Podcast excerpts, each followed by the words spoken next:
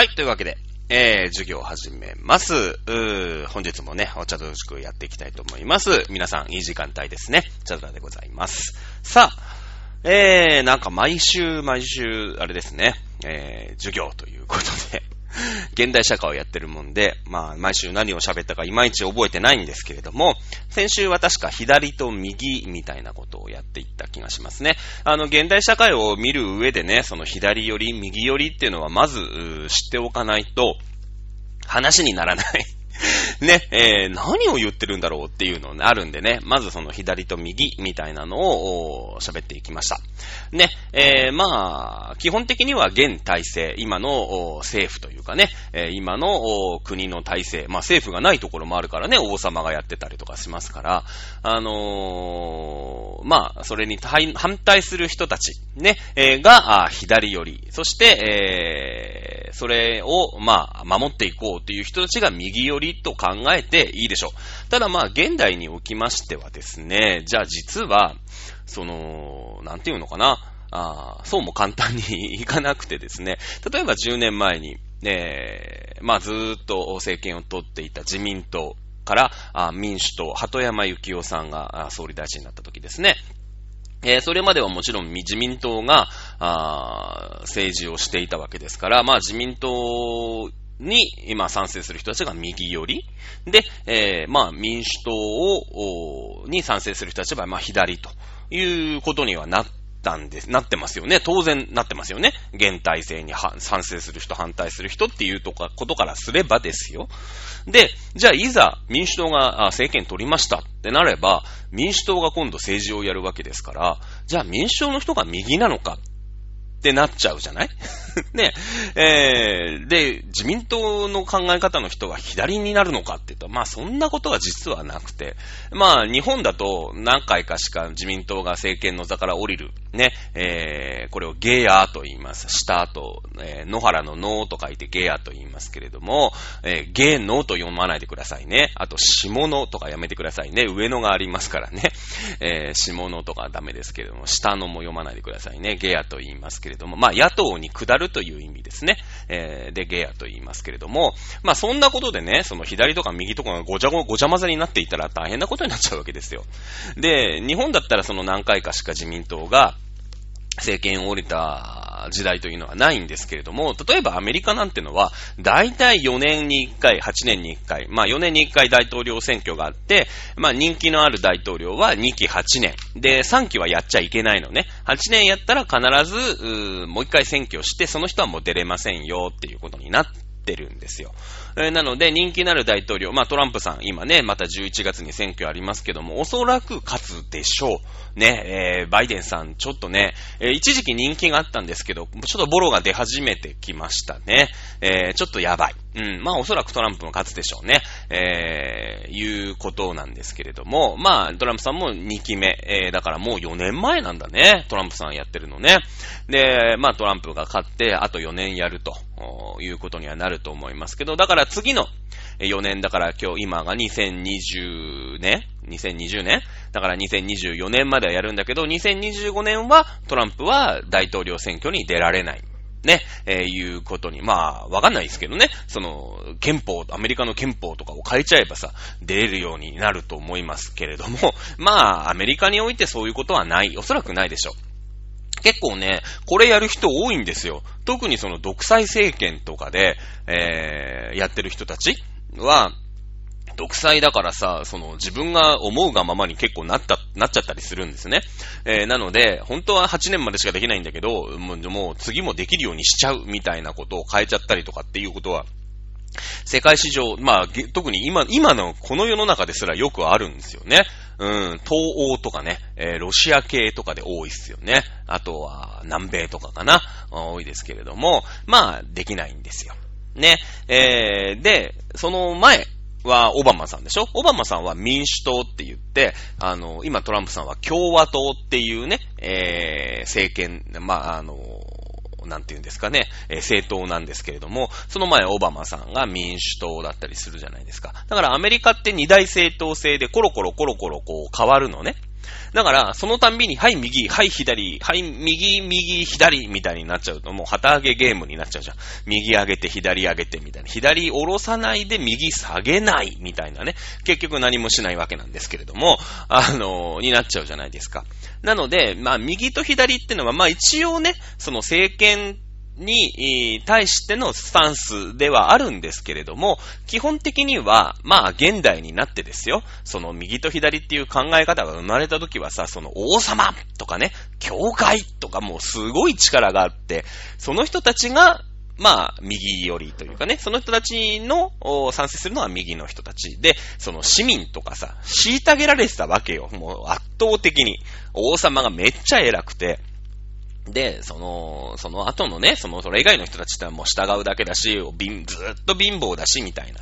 で、それでまあ革命が起きるみたいな話しましたよね。フランス革命の話も前回しました。ルイ16世かな。あの、自分で開発したね、えー、こんな処刑道具はどうかねって言ってね、えー、開発したギロチンってね、あの、こう、台の上に首、横に吸わされて、後ろから、上から歯が落ちてくるっていうね、とても残虐な、こう、首が落ちるね、首を落とす。まあ、あおかないでしょうね。えー、僕はまあ、ギロチン実際見たことはないですけれども、もう、プロレスのね、ギロチンドロップぐらいですよ。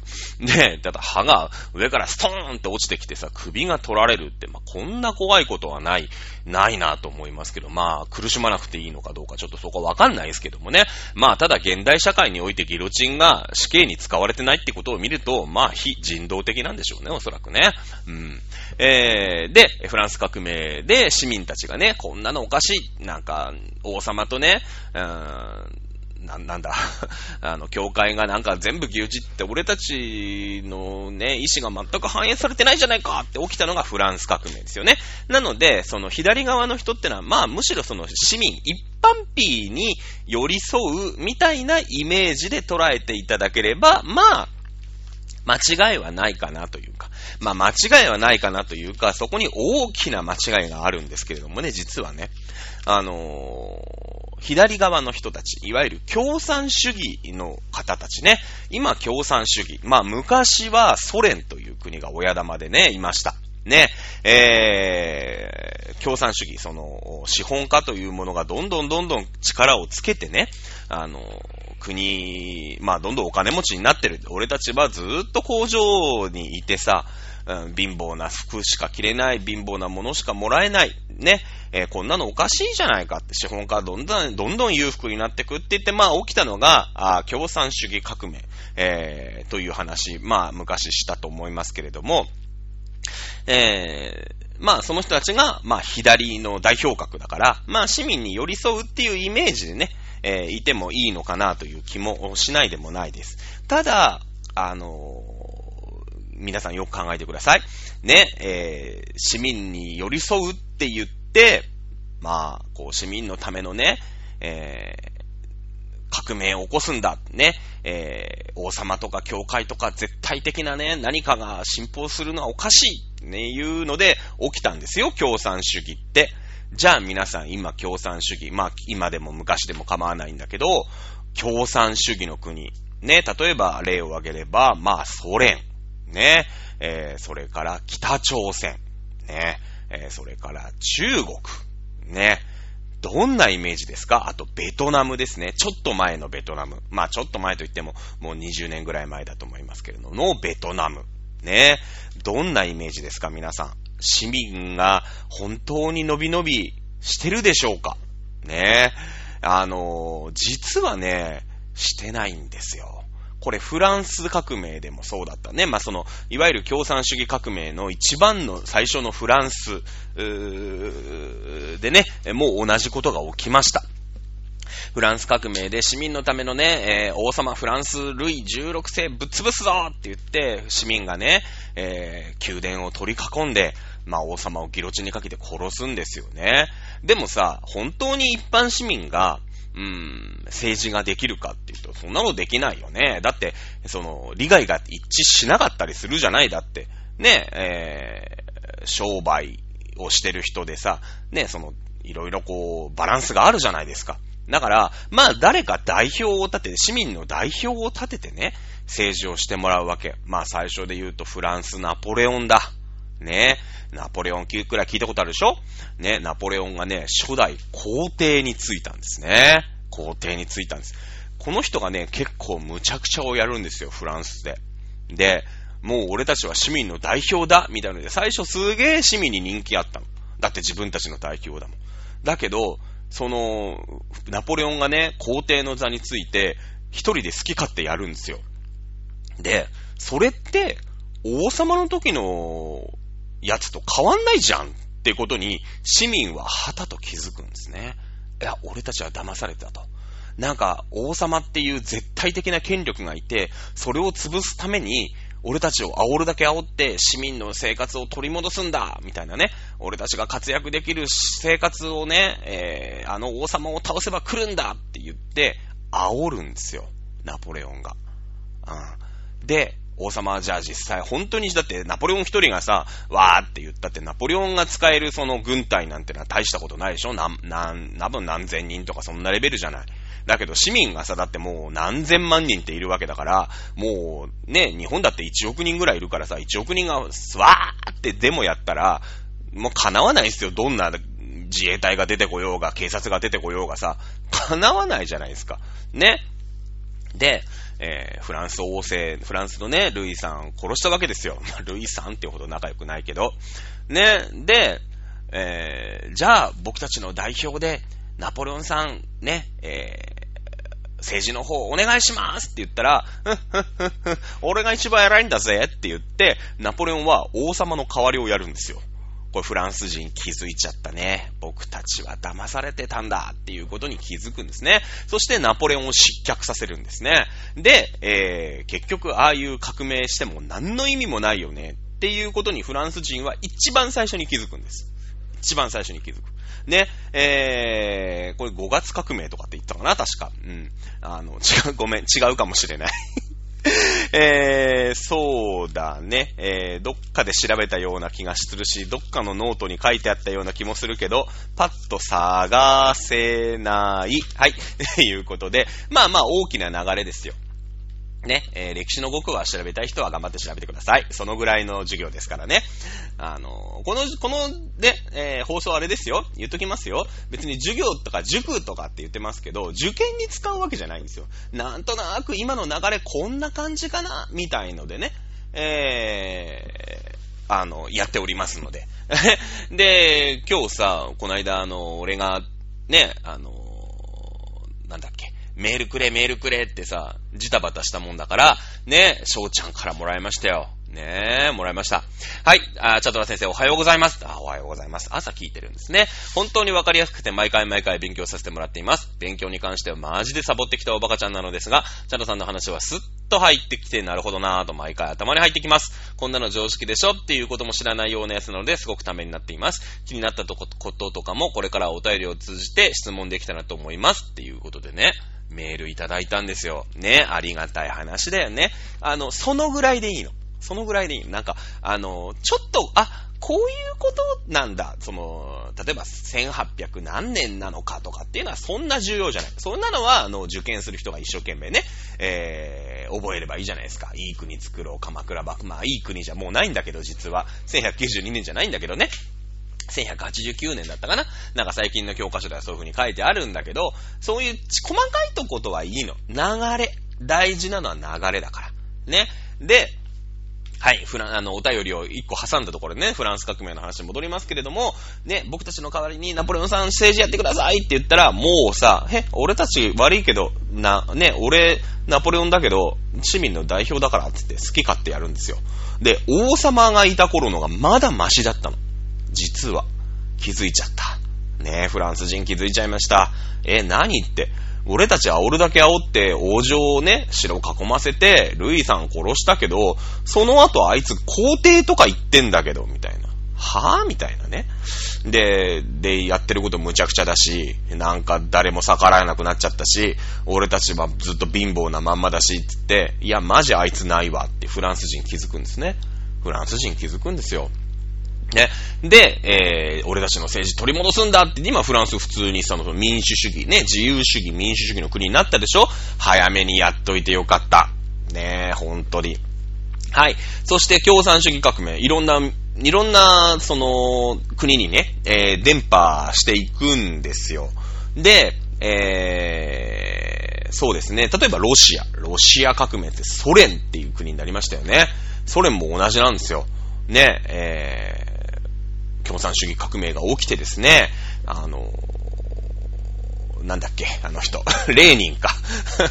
レーニンっていう人が起こすんですよね。そしてその後、スターリンという人が、あその後継ぐんですけれども、ね、何やりました？あの、一応その、共産主義って言って、人民のためのやれなんだよって言うんだけど、あの人ね、大嘘つきなんです。ね、あの、革命をするまでは、すごいいいこと言うの。もう、ね、共産主義ってのはパラダイスなんだよって。ね、えー、みんながね、平等だし、そんな資本家とかそんなのもいないし、すごいいいよねって甘い言葉でね、革命だけ起こさせるんです。ね、革命だけ起こさせたら、あとは、その、じゃあ、俺たち代表なんで、僕たちが代わりにね、いや、だってロシア広いし、ね、いっぱい人いるから、やっぱだって、そんなこと言ったって一人一人の政治ってできないでしょ僕たちが代わりにやってあげるからって言って、えー、やるんですね。で、それがレーニン、スターリン。もう最悪ですよ、レーニン、スターリンのやったことなんて。ね。もうそれこそ粛清の嵐。もう自分たちが気に入らなかったやつは片っ端からぶちのめす。だってロシアなんてさ、今まあプーチンっていうね、もうもちろん、あの、ソ連なくなりましたけども、もうその考え方が根強いから、もうプーチンに反対するさ、政治活動の人を暗殺仕掛けましたよね、この間ね。えー、なんか、モスクワかなんかのホテルで、あの、ミネラルウォーター飲んだらその中に毒が入ってて、神経毒かなんか入ってて、なんか救急車で運ばれてね、今大変な騒ぎになってます。こんなことがままだ2020年の現代ですら起きるんですよ。しれっと暗殺するの。うん。で、まあ、プーチンはね、なんか知ってるんだと思いますけれども、そんなことプーチンに内緒でやるわけないんだから、いや、なんか俺、俺なんか別になんか知らんけど、誰かやったんじゃないですか？みたいな体でいるわけ。もう共産主義って本当にひどいのね。はい、次、北朝鮮。北朝鮮ね、なかなか情報入ってきませんですけど、皆さん。ねどんな国のイメージですか？裕福ですか？北朝鮮。貧乏ですよね。貧乏なんですよ。まあ、北朝鮮の貧乏さっていうのは、その、共産主義が悪いわけではなく、な、まあ、共産主義は悪いんだけど、その共産主義でね、生まれた、あ国で、まあ、キム・イルソンという人が、まあ、そのカリスマになってね、そうだ、共産主義の悪いところはね、あのー、俺たちの代表、ね、市民の代表だって言ってね、一人の人に集中するんですよ。権力が。なぜか。うん。ね。あの、なぜかね、集中するんです。その人をね、崇拝するんですよ。キム・イルソンって知ってますか？ね、キム・イルソン、なんとか様って言って、まあちょっと前だと第2代目の、えー、キム・ジョンイルですよね。キム・ジョンイルない、死んだ時にさ、もう市民たちが大勢泣きわめいたじゃないですか。あのぐらい、もうね、えー、信、信奉してるんですよ。個人、個人的なその、崇拝みたいなことをさせるんですよ。もう神ですよ、みたいなね、えー、ことをさせるの。ね。で、えー、その人たちがもう好き勝手やるのね。で、キム・イルソンっていう人も、まあ、なんて言うんですかね。えー、確かに、うーん、まあ、カリスマですよ。まあ、それもね、ソ連っていう国が、その、戦争が終わった後にね、えー、北朝鮮を建てるとき、北朝鮮という国を、まあ、あまあ、朝鮮っていうのはさ、その朝鮮半島全部日本が支配してたんだね。あの、戦争の前。で、日本戦争で負けました。じゃあ、朝鮮っていうのは、どうもその戦前にね、日本がこう、まあ、植民地というか、これをまた植民地っていうのか、えー、ね、えー、併合、日韓併合って言うんだけどもさ、まあ、日本だったわけよ、あそこ。で、それをまあ植民地というのか違うのかっていうのは別の議論があるんで、これはまた違う、違うね、えー、放送でやろうとは思いますけれども、まあ、あ空白地になったわけだ。日本人出てったわけ。で、日本人出てって、じゃあどうするってなった時に、そこにソ連とね、アメリカですよ。両方ともまあ一応戦争に勝った国ということになってます。ね。えー、だけど、仲悪い。考え方全然違う。ね。ソ連は共産主義。で、アメリカはまあ資本主義だ。ね。えー、自由に競争して、えー、自由な経済だ。それが、あアメリカ、ね、その国が栄える考えなんだよっていう国。ね、一方ソ連は、あ共産主義。ね、えー、資本主義なんかとんでもない。ね、えー、みんながみんな平等な国で、ね、一部のその代表の人たちが、あこう、せね、政治を牛耳っていくっていう、まあ考え方でしょ仲悪いんですよ。基本的には相入れない。で、空白がポツンとできた。ソ連なんてもう北朝鮮とかさ、朝鮮半島なんてソ連からすぐじゃない。ね、ここは俺がちょっと支配すっから、みたいなね。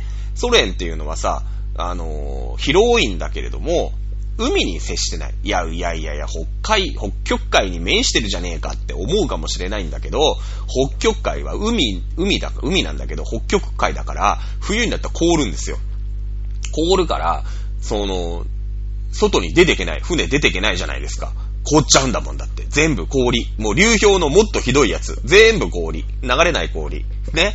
で、モスクワの方はさ、だってもう東ヨーロッパがあって、ヨーロッパがあってから海でしょ？やっと。やっとそうでしょ？黒海とかただの湖でしょ？ね。なってくると海が欲しいんです。ソ連ってすげえ海が欲しいの。とにかく海が欲しい。内陸国だから。ね。したらさ、あのこれピロッと出てたさっき、朝鮮半島。ね。ここを押さえたらさ、出てけるじゃない、海。どんどん海出てけるじゃん。便利だよね。じゃあ、ちょっとここ、俺、もらっていい？みたいな。いや、アメリカは仲悪いから、んなとこソ連がピョローンとあんな朝鮮半島のとこ出てきようもんなら、だって今さ、日本をね、えー、一応アメリカの、まあ、まあ連合国だけど、まあほぼアメリカの支配に置いてさ、アメリカっぽく日本をね、ちょっとこう強制してやろうっていう時に、すぐそこにソ連なんか来たらもうそこでバッチバチじゃん。ふざけんなと。ね。いやいや、日本はもらったよと。お前来んの遅えからと。あと2週間ぐらい遅かったら、北海道ちょっとやばかったかもしれないよ。ね、ソ連のものになる。でもお前ら、北海道とか攻めてきてねえじゃん。なんか、一応、日ソ不可侵条約っていう、その、条約破るよって日本に脅ししたところは、まあ認めてやると。ああ、日本も降参してくれたと。ね。えー、だけれども、その、朝鮮なり、北海道なりをソ連が支配するのは、これはまかりならんと。ふざけんなと。ね、えー、いうことで、まあ日本はなんとかね、アメリカが抑えてくれましたからよかったですけど、そ、ね、えー、朝鮮の方は、まあそもそも日本が、日本だったから、それが出てった後、じゃあどうする、こうするって言って、まあ揉めたんですよ。ね、えー、アメリカは、あアメリカは、イ・スンマンですよね。初代、えー、総統だと思います、確か。えー、初代の大統領になるのかな？イ・スンマン。っていう人を追っ立ててね、この人はアメリカに留学かなんかしてた、あの、アメリカ、アメリカナイズされた感じでさ、アメリカの考え方とか分かってる人たち。ね。それが韓国の初代の大統領ビョーンって立つわけですよ。アメリカのバックアップで。ね。資金援助とかめっちゃして。で、ソ連はソ連で、いやいや、アメリカマジと、マジ勘弁と。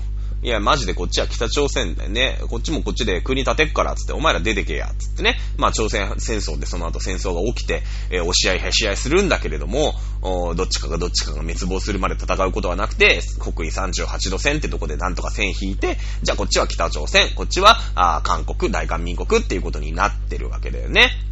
ね。今もあそこ戦争中ですからね、実は。あの、休戦をしてるだけで、あの、終戦は迎えてませんから。あの、北朝鮮と韓国って。ね、えー、なので別にその、この間、一応北朝鮮と韓国でね、まあ両方で仲良くしようよっていう形で、えー、工業団地みたいなのがあったんですけど、あれ一方的に爆破したんですよ、北朝鮮が。もう韓国がもうムカつくから、なんか約束は守んないし、ね、えー、いろいろあって爆破したんですけど、あれ全然その、いいんですよ。だってあそこは今戦争中だから。全然大丈夫なんですね。はい。で、えー、キム・イルソンっていうのを立てて、あの、ソ連がね、後押しして、まあ、北朝鮮っていうのを、まあ、立てるわけだ。ね。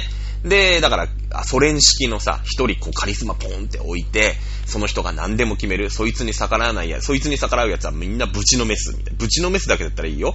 ブチ殺すって意味だからね。うん。っていうのを北朝鮮がやってる。はい、北朝鮮豊かですかってことですよ。お世辞にも豊かじゃない。ね。えー、そりゃまあテレビで出てくる北朝鮮ってのはなんとなく華やかかもしんないけれども、あんなのは見せかけです。もうハリボテなの。もうね、ハリウッドの街、ハリウッドの映画セットの方がよっぽど立派。うん。ね、えー、だと言われてます。もう僕も行ったことないからわかんないですけれども、日本人の中にも何人かはいるわけですよ。北朝鮮に渡る人が。ね。で、そうすると、その時だけ電気がついて、ね、その時だけお水が出て、みたいな。で、高層マンションに、そのモデルハウスみたいなね、高層マンションに、すごい、それはそれは素敵な、あのー、市民が住んでてさ、高級なね、なんか贅沢なものを食べてます。これが北朝鮮の暮らしです。みたいなことを言うんだけど、そんなのは見せかけで、もうその人たちも、まあだからいわゆる日本で言ったら劇団ひまわりみたいなね。うん、あの、東廃みたいな。劇団東廃みたいなさ。テアトルスクールの子供かなんか連れてきてね、ニコニコニコニコして、ね、えー、なんかスクランブルエッグとかなんか食べててるわけよ。で、なんか車とかもさ、すごい乗ってね、あ、こんな暮らしをしてますみたいにやるんだけど、そんなのは嘘っぱちで、もうそっから、なんだろうね、えー、道路3つぐらい話したら、もうなんか掘ったて小屋みたいなところでみんな貧しい暮らしをしてるのが本当なのね。北朝鮮ね。まあ、そのぐらいは皆さんわかると思うんで、北朝鮮貧しいですよね。はい、中国。ね。中国まあ、なんか経済的にもさ、すげえ発展してるし、なんか豊かじゃないの？みたいな。ねことはあります。確かに中国は、あの、経済だけね、あの、資本主義をちょっと取り入れたりとかして、えー、うまいことを、世界のね、えー、マーケットに進出したんです。だから確かにお金は持ってるかもしれない。国として。うん。ね、えー、で、例えばさ、ファーウェイとかね、今すごい問題になってるし、この番組でも何回も言ってますけれども、まあ技術力もアメリカとかさ、日本とかからパクりまくってね、えー、もうほら、パクるの好きじゃない、あそこ。パクるの大好きでしょだから、あの、ほら、コピー本とかさ、もうジャンプが、日本の発売日の前にコピーが出ちゃうみたいなね。あれはハッキングですよ、だから。今全部その印刷とかもさ、オンラインとかだから、それをハッキングしちゃえばさ、もうね、ワンピースとかのデータ抜けるわけよ。で、それをこう自分たちで吸ってさ、印刷しちゃってね。で、ジャンプの海賊も日本の発売日より先に出ちゃうみたいな国だから、もうとにかく全部コピーしちゃうの。ね。で、コピーしちゃって、えー、作るんだけど、まあ、その、一部の人たちはめっちゃ儲かってる。で、いわゆる中国共産党はめっちゃ儲かってるかもしれないけど、どうかな。豊かかな、国民全体が。で、中国は、まあ、経済はそこそこまあまあとしてもよ、北朝鮮とかに比べてればね、えー、もうとにかく自分たちが一番偉いみたいなので、まあ、生きがってんですよ、今。今生きがってんの。で、その同じ中国なんだよ。同じ中国なんだけど、ウイグルであったり、チベットであったり、ね、それこそ香港であったり、香港もこの間、イギリスからね、正式に中国に返してもらったんだけど、返してもらった途端、ね、えー、人権弾圧ですよ。もう中国政府、共産党政府に対する反対なね、えー、ことを言った瞬間に逮捕。そして、えー、今本国ですよね。中国本国の精神構成施設ですよね。職業訓練所って言ってるんだけど、そんなことないです。ね、もう共産党とは何たるかと。ね、で、共産党以外のね、資本主義とはなんてひどいことなんだっていう、もう、それを年がら年中プロパガンダされるわけ。もう洗脳されるの。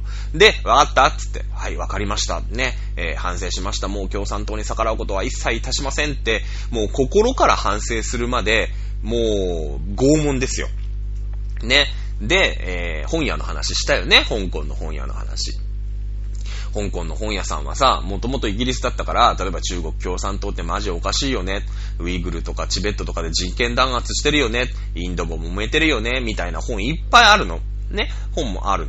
ね。で、えー、あるんだけど、ある日突然本屋の店主、店主が、あの、強制連行されて、中国に拉致されるのね。で、本国に送られて、その、構成施設にさ、送られるわけよ。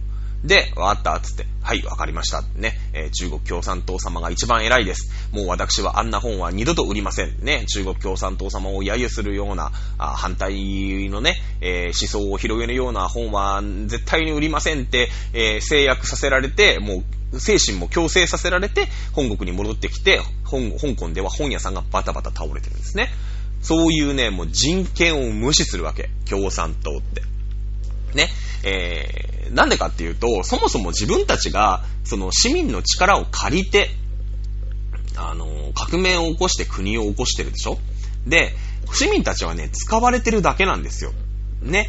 あのー、共産主義って、まあ、その理想であったり、そのイデオロギーというか、まあ、考え方として、とても素晴らしいんですよ。あの、平等だしね、貧富の差出ないし、それはいいんだけれども、その人間が不確かでね、人間が不完全だから、あの、実際にそんなことできないんですよ。ね。これも前回の授業かな？言いましたよね。例えばコルホーズ、ソフホーズ、ソ連があやりました。集団農業、国営農場と集団農業ですけれども、あの、みん、一生懸命草むしりして、一生懸命ね、えー、お水やってる人も、おトウモロコシ、例えば、えー、わかんない、500本とかさ、もらえるわけ。1年間これ食べてねって、小麦、ね、わかんない。どんぐらい小麦を取れたら くれたら一生、一年間過ごせるのかわかんないけど、僕はね、あの、はい、じゃあ小麦ね、200キロとかっていうのもらえるわけ。で、隣の家ではさ、あ台風が来てもね、えー、水どうなってんのかなって見回りにも来ない。草むしりはしない。ね、お水やりもしない。なんか、ちょろっと真似事してクワ2、3回振ったらもうね、お弁当食ってると。で、昼過ぎにはなんかしないけど昼寝して、ウォッカ飲んで寝るみたいな。ね。でもその人たちにも同じだけ小麦200キロ、トウモロコシ200本とかってもらえるわけじゃん。ね。正直者がバカを見る世界なんですよ。うん。ね。で、えー、そしたら誰もさ、そんな仕事したくないよね。みんなサボるよね。だって、で、そうするとさ、みんながサボるから、そもそも、その、何人ね、その、そこで働いてる人たち全員に小麦200キロって分けられるはずの収穫がないよね。ないよね。だってみんなサボるんだもん。お水はやらないし、草はむしらないし。そしたらさ、その、わかんないけど、例えば、10人そこに農民がいたとすれば200キロかける10だから2トン。2トンの小麦が取れれば、そこの人たちに200キロずつ分けられるよね。だけどみんながみんなサボるわけ。だってサボったって同じだけもらえるんでしょって200キロもらえるんでしょってなるじゃん。じゃあ実際1年目はさ、丁寧にやった人とサボった人に同じ200キロの小麦もらえるから、なんだよこれつって、バカ正直にやったら損じゃんって言って誰も仕事しなくなるよね。なんだ200キロもらえんだったら、あいつが200キロもらってんだったら俺もサボろうみたいになるじゃないですか。そうすると、今までね、9人が仕事してて1人がサボって、その1人が200キロもらえてたから、なんか、サボってもいいみたいになったんだけど、次の年、ね、10人が10人サボりますよね。草も知らないっすよね。お水やらないっすよね。小麦2トン取れます？取れないんですよ、実は。取れない。そりゃそうだよ。だってみんながみんなサボってんだもん。ね、まあ種ぐらいは巻くかもしんないけどさ。そしたら小麦2トン取れるとこが1トンしか取れないわけですよ。そうすると全員が100キロしかもらえないですよね。去年は一生懸命やって、まあ、一人のね、一生懸命やんないやつも200キロもらえた。僕たちも一生懸命やって200キロもらえた。まあ、1年間ね、植えることなくパンを作ることができた。ねだけど、10人が10人サボりますよね。そうすると小麦1トンしか取れないよと。そうすると当然、それを10人で分けますから、100キロしかもらえないわけじゃないですか。100キロしかもらえないですよね。だって、もう1トンしか取れてないんだから。ねそうすると国民全員が全員貧乏になる。こういうことなんですね。シャーの共産主義って怖いでしょ？共産主義ってね、怖いんですよ。それは別に今農業だから分かりやすいですけども、工業でも同じことが起きるんですね。もう当然ですよね。当然ですよ。ね、えー、適当に服ね、縫ってるやつとさ、丁寧な仕事する人とさ、同じだけ服もらえたら、ね、だって、波縫いとかにしちゃうじゃん。知らないけど。ね、雑な波縫いとかにしちゃうじゃん。そしたら、みんな雑な波縫いの服を、ね、もともと20着もらえてたのが、さっきと同じ話ですよ。10着しかもらえないんですよ。貧乏になるじゃないですか。だから、共産主義って、その全員が全員サボらない。だから、ロボットみたいなね、あのー、世界になればいいんですけれども、人間がやってる以上、不完全なんですよ。ね、不完全。そしてみんな貧乏になる。みんな貧乏、みんな平等に貧乏になる思想なんですよ。これ怖いんですね。だから、左寄りになっちゃいけないんですね。左寄りになっちゃいけないんです。ね、中国、今中国とアメリカがバチバチ戦争してるでしょ？で、まあだから覇権争いですよ。共産主義というものと自由主義、資本主義のグループが戦ってるんです。日本は中国に近いですよね、地理的に。中国のすぐ隣にいますよね。だけどアメリカのまあ、保護というか、アメリカ式の自由主義経済、えー、資本主義経済のところにいますから、ね。まだ今この僕たちはね、まあもちろんそれは日本の中にも貧乏な人はそれはいるんだし、僕もそんなに豊かではないけれども、じゃあ別にコンビニに行ってね、焼肉弁当を食って、ね、えー、シャワーをあったかいお風呂に入って寝ると いうところでは、まあそんなに困ってないわけじゃないですか。ね。えー、いますけれども、これが本当にね、えー、左寄りの人たち、まあマスコミ含め、政治家含め、ね、えー、左寄りの考えっていうのが、今ね、あのー、まあまあ結構はびこってるわけですよ、今。で、えー、共産主義っていうのはね、さっきも言いました、フランス革命のお話もしましたよね。あのー、まず、市民たち、一般ピープルを洗脳するんですね。こんなに素敵なんだよ。やっぱり貧富の差って良くないよね。そりゃ良くないんだけど、良くないんだけど、その、共産主義になると、こんなに中国と仲良くしてね、中国寄りになった方がいいに決まってるじゃんって、洗脳するんですね。フランスはもう200年前に自分たちで大きな血を流して学んでるんです。あ、この考え、ろくなことじゃねえやと。一部の人たちがね、えー、市民、その騙した市民たちを牛耳って、えー、私服を肥やすだけだと。確かに市民の中に、ね、貧富の差はないかもしれないけど、一部の独裁者が生まれて、ね、えー、とんでもないことになるって言って早めに潰したからフランスは良かった。ね、えー、ロシア。ねロシアもそうですよね。まあ戦争が終わったってのもありますけれども、まあゴルバチョフが出てきてさ、ね、えー、ソ連ってのはもう限界だと。ね、えー、まあでも、ゴルバチョフもだから、市民にすごく人気が、まあ実はなかったんだけどね、あのー、今までさ、あなんていうの、競争、何も競争なくても、まあ、貧乏だけど最低限の生活をしてたわけじゃない。最低限の生活をしてたわけでしょ？で、その最低限の生活にみんな慣れてきちゃったから、いきなり、はい、競争です、資本主義ですって言われてもさ、ちょっとうまいこといかなかったわけですよ。うまいこといかなかったの。ね？えー、なので、で、なんだろう、その、平均寿命がさ、ロシアってすげえ低いの。すげえ短いんですよ。まあ、なんでかっていうと、あんな寒いとこに住んでるから、そりゃ、そりゃそうだよね。そりゃそうじゃん。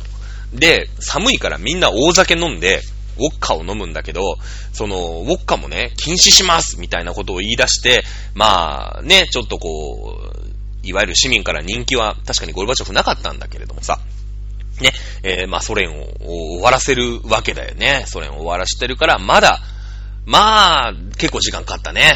えー、百何年かかってると思いますけれども、まあソ連も気づいた。はい、北朝鮮、中国、気づいてない。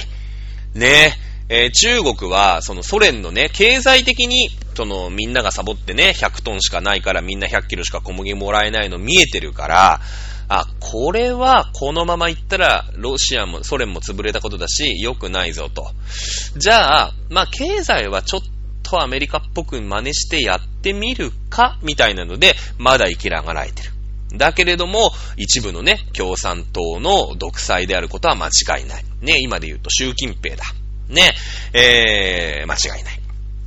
で、えー、周辺のね、国、まあ自分たちの中でも人権を弾圧して、ね、えー、市民から建てられた国だからさ、市民がまとまったら、ろくなことにならない。革命が起きる。わかってるんですよ。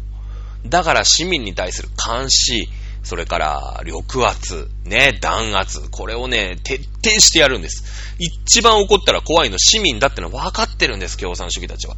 だって自分たちがその力を借りて国を起こしてるんだもん。王様をぶち殺してね、フランス革命の時そうでしたよね。うん。えー、なので、自分たちはその甘い汁の座から降りたくない。ね。えー、なので、もう徹底して、ねもうツイッターとかないですよ。ウェイボーとかって言うんだけどさ、中国のツイッターって。もう全部監視ですよ。ちょっとでもこいつ危ねえな、みたいなことを言ったやつは、もう、そっ捕まえて、あれだ、牢屋送りだ。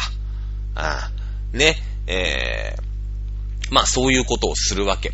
で、これはもう共産主義に、もう全部にね、えー、っと、ベトナムもそうだよね。ポルポト派。まあ、名前ちょっと聞いたことがあるかな。若い人は多分わかんないと思う。ね、軍事政権の独裁政権だ。